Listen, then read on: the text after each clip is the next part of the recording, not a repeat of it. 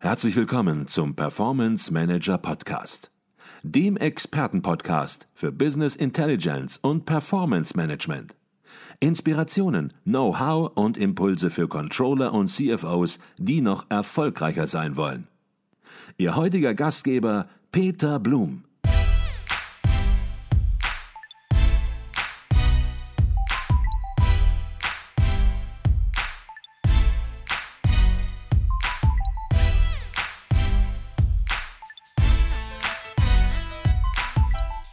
Jetzt haben Sie gerade ein paar Trendthemen angesprochen. Mhm. Äh, künstliche Intelligenz, Machine Learning, Blockchain haben Sie nicht genannt, IoT, aber eben auch andere Themen. Habe aber eine Meinung dazu. Und genau, das, das ist die Frage.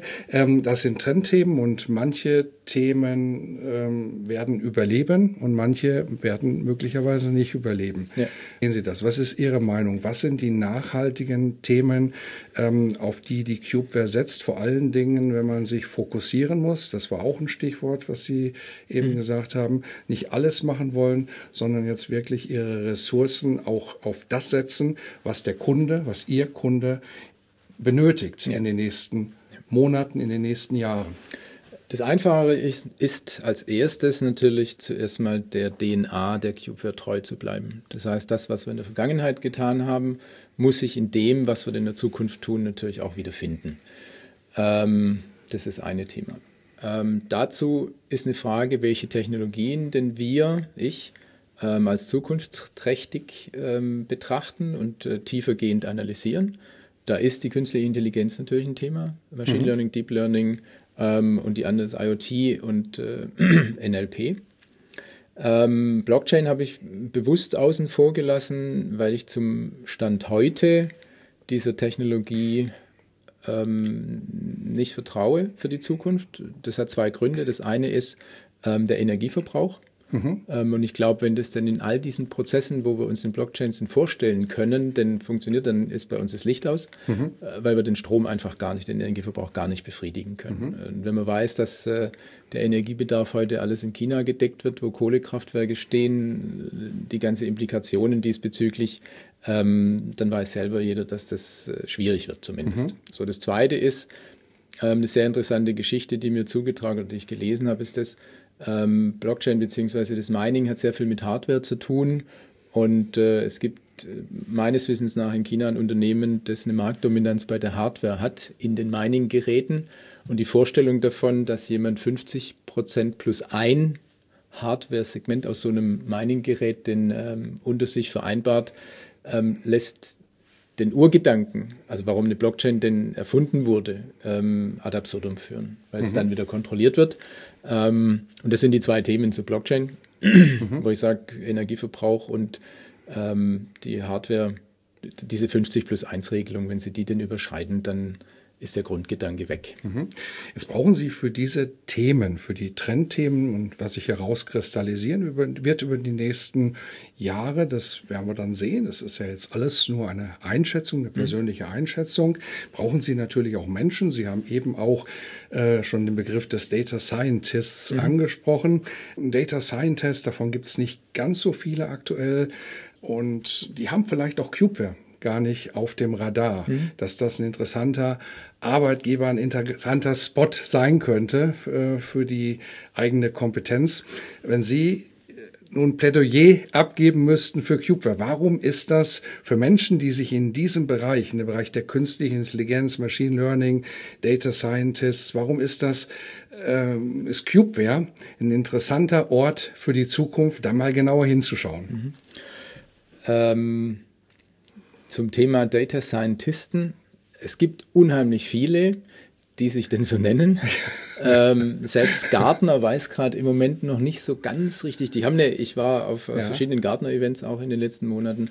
Ähm, die Klassifizierung ähm, eines Data Scientisten, also welche Technologie, wo er wann wie was macht und welche ähm, sagen wir mal, Spezifikationsstufen er denn erreicht, das ist alles in der Findungsphase. Mhm. Ich sage jetzt mhm. mal, ein Data Scientist, der sich bei Ihnen bewirbt und sagt, ich habe drei Jahre Berufserfahrung, mhm. den würde ich zuerst mal mit großem Stirnrunzeln entgegenstehen und sagen, das ist jetzt komisch, so dann gibt es das doch in Anführungszeichen mhm. gar nicht. Mhm.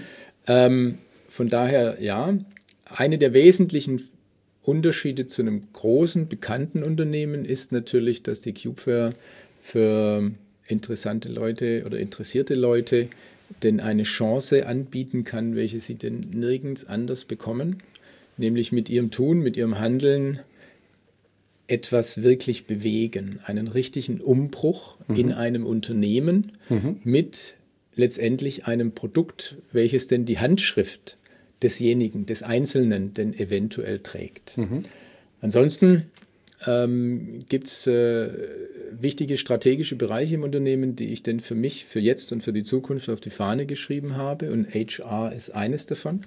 Das heißt, ich führe, ich habe seit meinem Anfang, seit äh, 1. September, über 150, 160 äh, Bewerbungen gelesen. Ich mhm. habe über 60 Bewerbungsgespräche selber persönlich geführt, ähm, über zehn Einstellungen durchgeführt in den unterschiedlichsten Bereichen und ähm, bekomme auf Kununu bei den Bewerbern ähm, sehr, sehr gute äh, Kritiken. Das heißt, äh, ich mache das mit meiner Erfahrung ähm, und mit diesem Enthusiasmus und mit diesem Feuer, welches denn in mir brennt, okay. ähm, um dafür die Zukunft denn zu werben. Und bis jetzt gelingt mir es, diese Leute dort mitzureisen. Okay, ich glaube vielleicht ein ganz interessanter Impuls, wer es noch nicht auf dem Radar hatte, aber ja, sich für diese Themen interessiert und auch aktiv in einer Organisation, ja, die Ergebnisse erzielt und wo man dann auch wirklich das Ergebnis seines Handelns, seines Wirkens äh, erkennen kann. Wer da mitspielen möchte, ich glaube, äh, da sind Sie offen und der soll ja, Ihnen eine ja. Mail schicken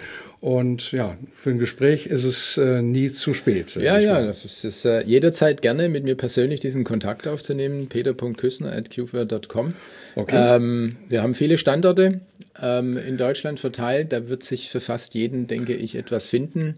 Ähm, und wir bauen gerade ein Team, ähm, ein junges Team, und nehmen mit dem jungen Team und dem älteren Team den praktisch äh, gemeinsam Fahrt für die Zukunft auf. Okay.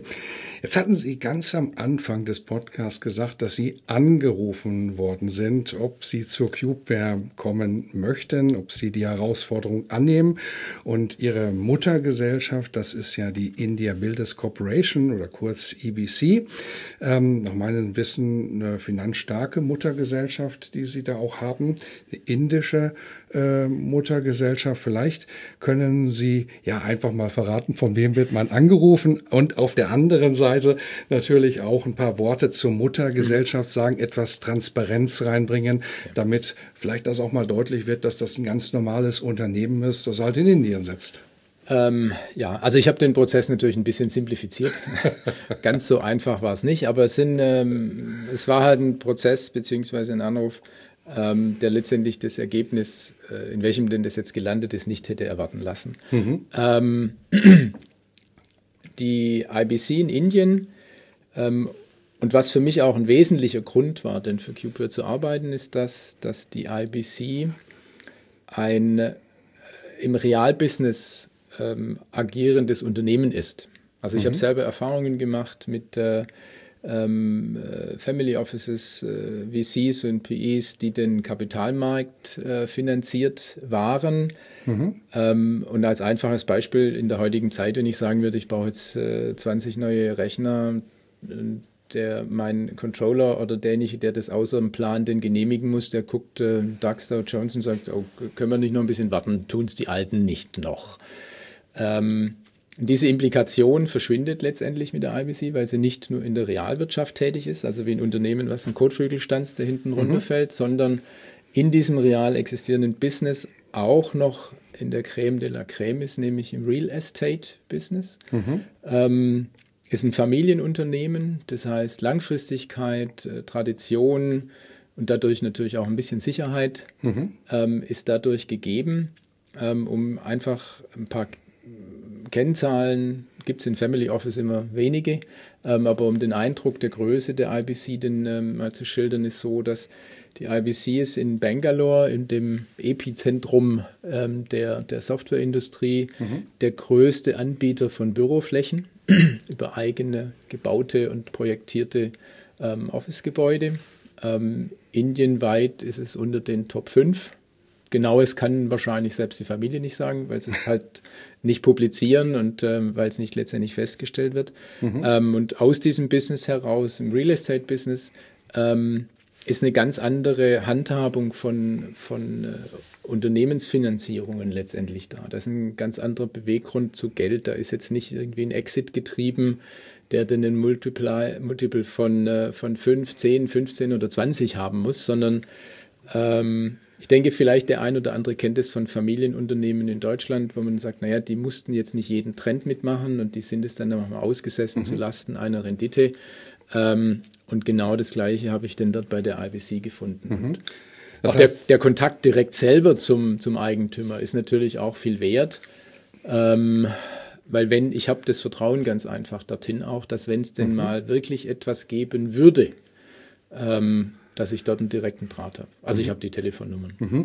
Das heißt, ich höre daraus, Sie sehen da ja, große Vorteile im Vergleich zu einer, nennen das mal, Finanzierung am freien Markt, dass Sie hier mit diesem Mutterunternehmen, mit dieser Muttergesellschaft einfach Ihre engagierten Wachstumsziele viel einfacher erreichen können, weil Sie einfach natürlich auch Liquiditätsbedarf haben und den hier viel einfacher, in Anführungsstrichen, sicherlich nicht irrationaler, aber letzten Endes kaufmännischer, so würde ich es mal ja. ausdrücken, ähm, erreichen können und nicht zu viele Faktoren berücksichtigen müssen, die mit dem eigenen Business gar nichts zu tun haben.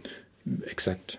Also jeder, der, der uns zuhört, ähm, vor allem wenn wir denn viele Leute haben, die im Finanzwesen bzw. im Controlling tätig sind, ähm, denen sage ich jetzt einfach das Stichwort Banken. Ja. Ähm, und jeder weiß, wie viel Zeit er denn allein dafür denn verbringt, ne, ja. um äh, bei Banken eine Linie zu bekommen, eine Linie zu halten, eine Linie zu erweitern. Ähm, und das ist halt nun mal durchaus Tagesgeschäft, dass irgendjemand vielleicht auch nicht pünktlich bezahlt. Und, aber meine Löhne, die gehen halt immer ab. Und mhm. ähm, ein mittelständisches Unternehmen tut sich bei der Refinanzierung von solchem Tagesgeschäft halt eventuell schon schwierig. Mhm. Und ähm, das heißt nicht, dass es einen Freibrief gibt und zu sagen, ich brauche Geld und es regnet wie Manna vom Himmel. Ähm, da gibt es durchaus schon auch äh, die gleich wirkenden Prozesse und, und, und Verständnisse von, von äh, dass ein Geld einfach auch wieder über einen Return mhm. denn zurückkommen muss.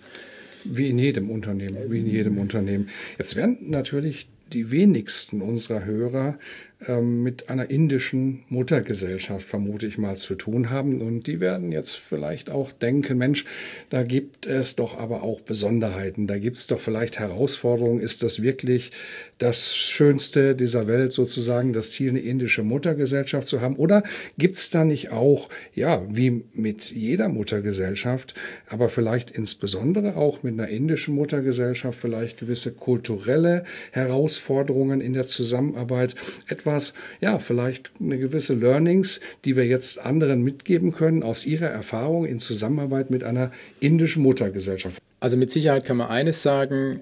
Ähm, erstens mal von der Marktentwicklung her, ähm, wie sich denn die, die, die globalen Volkswirtschaften in der Zukunft entwickeln werden, wird Indien ähm, in, in, naher Zukunft an der Nummer zwei stehen, ganz dicht gefolgt auf, auf China. Mhm. Das heißt, äh, der Marktzugang, also mit einem solchen Eigentümer gibt es dann auch einen Marktzugang, ähm, der ist natürlich um ein Vielfaches erleichtert. Ähm, auch der asiatische Marktzugang ist in Summe letztendlich erleichtert. Ähm, des Weiteren ist ein indisches Unternehmen und ich denke jetzt mal davon für Softwareunternehmen, Softwarehersteller, ähm, kann ich einfach sagen, es gibt kein anderes Land, in dem sie ähm, ein solches Arbeitskräftereservoir haben wie denn in Indien es geht einfach nicht. Ich habe mit jemandem unterhalten, der gesagt, naja, ich muss bis ähm, Ende März muss ich 300 Leute einstellen. Ähm, ich habe mir dann so vorgestellt, wenn ich jetzt in Europa, ich habe es jetzt nicht mehr auf Deutschland bezogen, wenn ich in Europa 300 Software-Leute einstellen müsste, dann wüsste ich nicht, ob ich das in drei Jahren schaffe. Das ja. macht der bis in März, ja. ähm, weil einfach so viele Arbeitskräfte aus den Universitäten ausgespuckt werden. Ja. Das ist eine Vorstellung, die wird manchmal, also man muss sich manchmal aus dem Tagesgeschäft rauslösen und solche strategischen Dinge denn sich vorstellen und sagen, naja, vielleicht brauche ich ja auch mal 1000 Entwickler, mhm. ähm, was eigentlich unser Ziel sein sollte. Äh, wo kriege ich die denn her? Mhm. Das ist das eine, was ähm, die, die Business-Bereich betrifft, äh, etc. pp. Wenn Sie das Kulturelle ansprechen, dann gebe ich einfach mal ich habe selber in, in, vielen Ländern dieser Welt denn schon gearbeitet, in, in Japan, jetzt in Indien, ähm, ich habe in Amerika viel zu tun gehabt, natürlich im ganzen europäischen Ausland. Und ähm, wenn ich jetzt Amerika zum Beispiel ansehe, wo dann ja viel Finanzierungen denn rüberschwappen oder wo viele sich dann auch des Geldes bedienen, dann meine ich jetzt sagen zu können, für meinen Teil habe ich lieber einen indischen Investor als einen amerikanischen. Ähm, obwohl uns die Kultur vielleicht ein bisschen näher liegt zunächst mal. Aber dennoch muss man einfach sagen, es gibt in amerikanisch äh, gesteuerten bzw. geführten Unternehmen eine stärker orientierte Hire-and-Fire-Politik, also ein kurzfristiges, kurzfristiges Reagieren mhm. auf ähm, Marktgegebenheiten, in dem denn dann auch Leute durchaus schneller entlassen werden, ähm, auch schneller wieder eingestellt werden.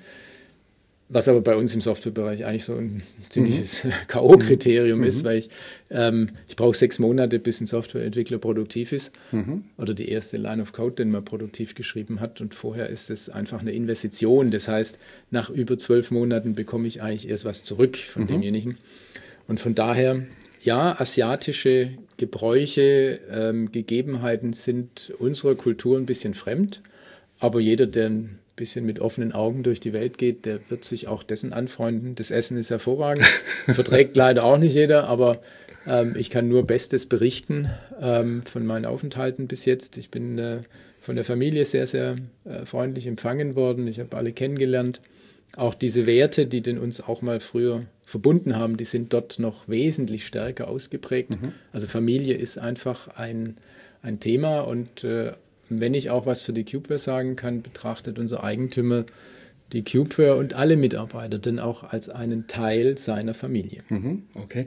Herr Küssner, ich glaube, das war eine sehr gute Idee, dass wir uns spontan überlegt haben, uns hier hinzustellen.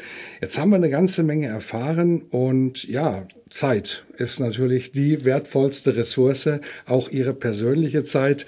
Ja, wie managen Sie das alles bei den vielen Aufgaben, die vor Ihnen liegen? Stabilisierung, Modernisierung, Innovation, da gibt es eine ganze Masse zu tun, auch vor allen Dingen von dem Hintergrund Ihrer Aufgabenbreite, die Sie bei Cubeware haben.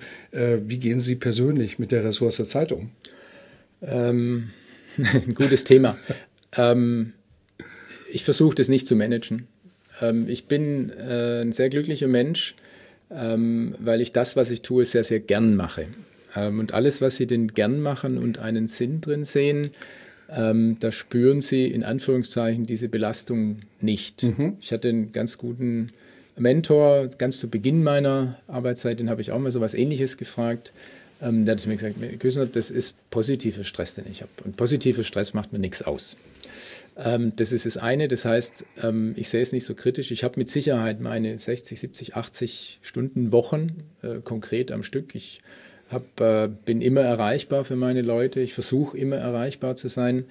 Ähm, dennoch gibt es ja natürlich ein soziales Umfeld und äh, meine Lebenspartnerin sagte so nach einem Monat, nach zwei, sagte sie, ähm, wie lange willst du das denn so machen? Ja. Also sie kennt mich ja schon und sie weiß, was sie denn mit so machen denn ja. äh, Noch so machen. Noch so machen, ja. ähm, und ich sagte dann, ich habe mir selber zwei Jahre gegeben. Ja. In zwei Jahren muss die Organisation und die Struktur der Cubeware ähm, das unterstützen, weil strategisch gesehen, es ist operativ jetzt richtig, sehr viel auf mich zu ziehen und die Richtung denn vorzugeben. Das ist manchmal wie im Krieg, da gibt es auch nur einen, der sagt, wo vorne ist. Ähm, aber das darf natürlich kein Dauerzustand sein, weil es natürlich auch gefährlich ist. Äh, tok, tok, tok. Ich habe eine sehr, sehr mhm. robuste Natur und erfreue mich äh, bessere Gesundheit. Mhm. Ähm, aber äußere Dinge können da immer passieren. Das heißt, strategisch ist es natürlich ganz klar, wir versuchen den Unterbau ähm, auch personell ähm, dementsprechend zu unterstützen ähm, in den Managementkapazitäten noch zusätzlich hineinkommen. Wir haben, äh, glaube ich, einen sehr, sehr guten Griff getan mit einem neuen Entwicklungsleiter, ähm, der mir persönlich dann auch viel Arbeit abnehmen wird. Ähm, also da bin ich sehr, sehr zuversichtlich. Okay. Haben wir noch irgendwas vergessen, Herr? Weil bevor wir zur Schlussfrage kommen, bei uns ist am Ende des Podcasts gibt es immer eine Schlussfrage. Die haben wir nicht besprochen und äh, da bin ich mal gespannt, äh, wie Sie darauf gleich reagieren. Ähm, haben wir noch was vergessen, bevor wir zur letzten Frage kommen? Mit, mit Sicherheit haben wir was vergessen, aber ich sage immer, was denn, das ist wie, ah, ich habe ich wollte dich doch gerade was fragen, jetzt habe ich es vergessen und dann war es nicht wichtig. Auf der anderen Seite lässt sich sowas ja auch nachholen. Ja. Wir werden uns im Laufe des Gerne. Jahres mit Sicherheit, werden wir uns nochmal sehen. Und wenn es was Neues zu berichten gibt oder wir mal den ersten Milestone sozusagen äh, gemeinsam besprechen wollen, was erreicht worden ist, ich glaube, dann haben wir eine gute Möglichkeit, wieder die News von CubeWare hier entsprechend im Podcast zu haben. Die letzte Frage bei uns im Podcast, und Sie sind zum ersten Mal bei uns im Podcast, deswegen möchte ich sie Ihnen stellen, die geht ungefähr so, was würden Sie jungen Controllern, jungen CFOs raten, damit es mit der Karriere, Karriere aber nicht nur eindimensional verstanden im Sinne von nur äh, Beruf, nur Job, sondern Sie haben gerade Ihre Frau ins Spiel mhm. gebracht, insgesamt gut nach vorne geht, was würden Sie denen in der heutigen Zeit raten, damit sie eine gute Entwicklung nehmen können? Ja. Ähm, da gibt es eine sehr, sehr eindeutige Antwort. Die ist auch nicht Controlling- oder finanzspezifisch. Ähm, ich bin sehr inspiriert worden durch den Götz Werner. Götz Werner ist Gründer vom Drogeriemarkt. Ja. Ähm, und dem sein Buch kann ich jedem jungen Menschen eigentlich nur ans Herz legen.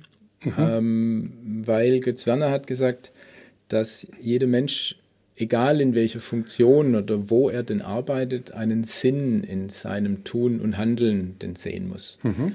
Ähm, aus Unternehmersicht oder unternehmerischer Sicht, weil nur derjenige, der den Sinn in seinem Handeln sieht, denn auch die 100% Leistung erbringen kann. Mhm.